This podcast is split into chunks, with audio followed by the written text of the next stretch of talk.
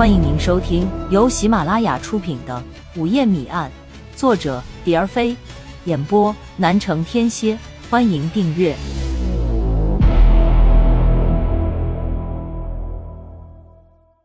第十九章：狡兔三窟。四月十八日凌晨五点十分，列车喘息着将蒋龙等一大批旅客抛在了阴雨绵绵的西里车站。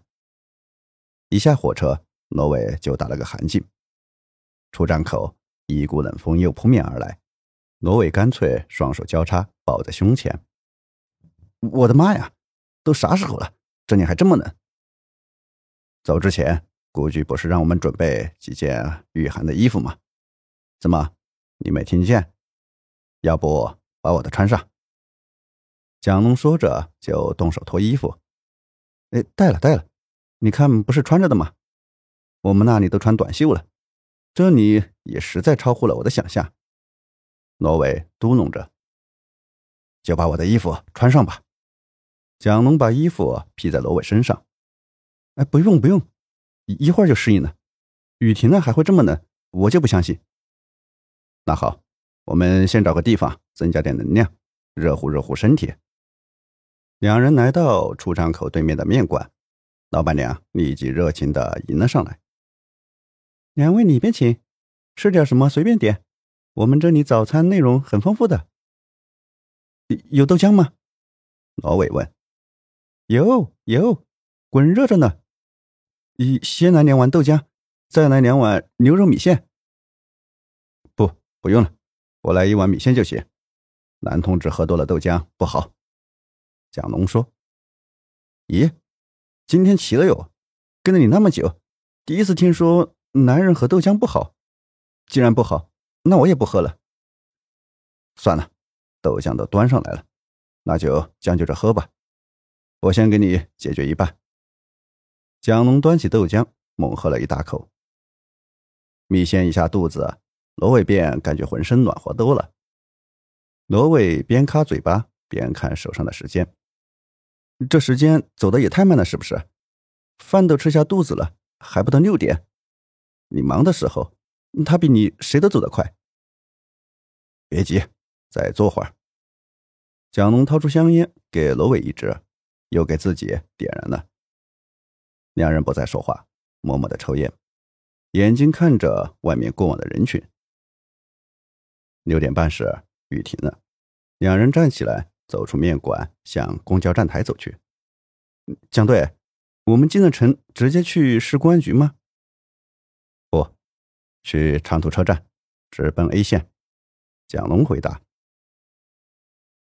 十点四十五分，蒋龙和罗伟到了 A 线。A 线公安局早接到市局电话，让他们派员协助蒋龙，所以蒋龙他们人还没到 A 线，就有人恭候在 A 线车站了。蒋龙走到门边，脚还没跨进去，就看见一个身穿制服的四十多岁的男同志大步的向他走来。你就是荣城来的蒋龙同志吧？我是 A 县公安局派来协助你们的纪年。握过手，蒋龙问：“我们没穿制服，你是怎么认出来的？”直觉呗，我二十一岁军校毕业就干这行，别的本事没有。这点嗅觉还是有的。今年自信地说：“佩服佩服，看来你是久经沙场，我们还得多向你讨教才行啊。”哪里哪里，后生可畏，后生可畏呀！说完，纪年爽朗的大笑起来。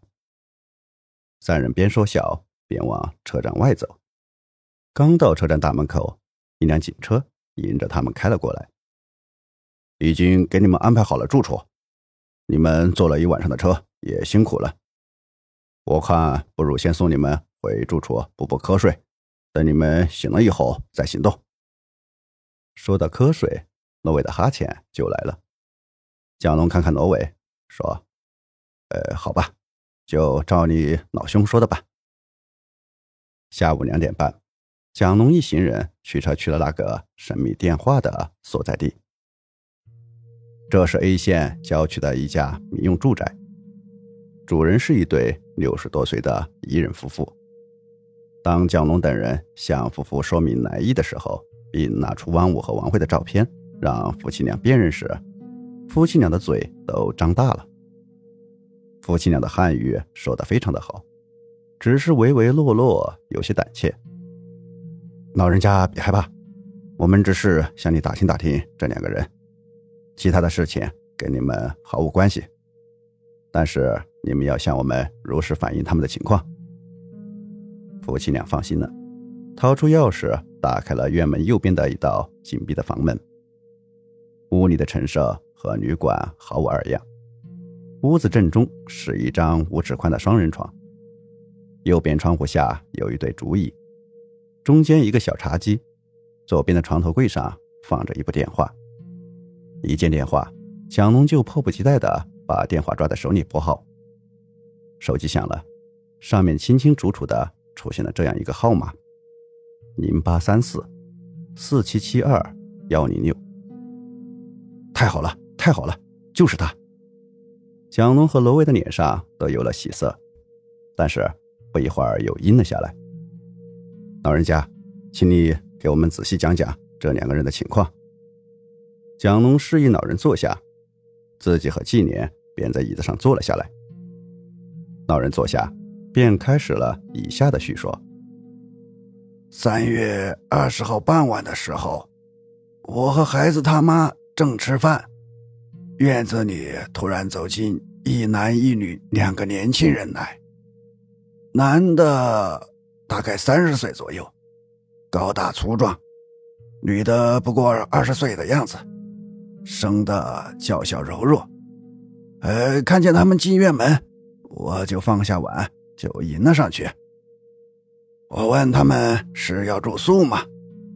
听见我的问话，这男人停住了脚步。回头对身后的女子说：“呃，问他咋样？哎，这不是找到住的地方了吗？”呃，然后这个男的，呃，就说他们要住，还要管吃饭，哎，问我一个月多少钱？哎，我给他们讲，我们一般不管饭，啊，是因为怕他们吃不习惯我们做的饭菜。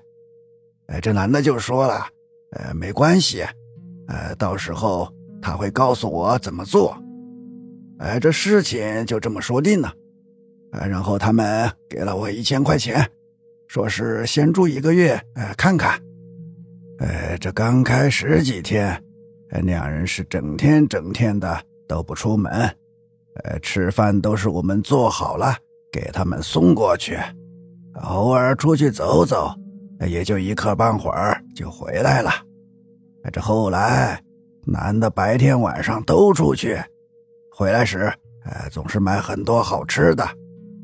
哎，有一天晚上大概十一点左右，我们都躺下了，男的回来了，这身后还跟着几个人。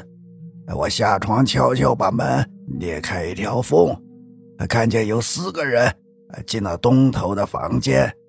不一会儿，东头房间。就传来了喝酒、哎划拳的声音。自那天起，时不时有人找了男的，一个脸上有疤痕的男人经常来。脸上有疤痕的男人不是什么好东西，不管看谁，眼睛都是贼溜溜的乱转。我曾在院子门口碰见过他，他进屋片刻功夫，屋里就吵起来了。他很快也就跑了出来，接着我听见姑娘在哭。啊，第二天我见姑娘的眼睛红红的，我想问问她怎么回事，一直没找到机会。再往后，我就听见姑娘和男的吵架，每次吵架都听见那姑娘喊：“哎，我要回家，我要回家。”哎，我和孩子他妈还以为碰见了人贩子。可是那男的走过来对我们说：“哎，他女朋友娇气，出来有些不习惯，才几天就想回家。可是他们行程还没走到一半，呃，让我们不要担心。哎，我们听了心里的疑虑也就打消了。也就没在意他们的事儿。没想到后来这事情又发生了变化。呃，那是一天下午，这八字脸来了，他们在屋里谈了很久，偶尔有姑娘的声音传来，却也听不清哎在说什么。这八字年走了以后，我又听见姑娘在哭，几乎整整哭了一宿。男的虽然不停的哄她，可是不起任何作用。呃，五点左右，男的出去了。我想找姑娘聊聊，走到门边，听见姑娘在拨电话，还拨了几次，对方都没人接，姑娘就进厕所去了。电话这偏偏就响了，姑娘急忙跑出来接，拿起电话，对方又已经挂了。姑娘这个举动很奇怪，我就一直躲在旁边偷偷观察。姑娘等了一会儿。见电话没动静，又去厕所了。过了大约三分钟，电话又一次响起，姑娘冲出来抓住话筒，啊，正要说话，男的就回来了。男的见姑娘拿着话筒在哭，还不由分说上去抢了电话，就啪的一声挂了。晚上男的没再出去。第二天早上起来。我给他们送吃的去，才发现他们不知道什么时候已经走了。听众朋友，本集已播讲完毕，请订阅专辑，下集精彩继续。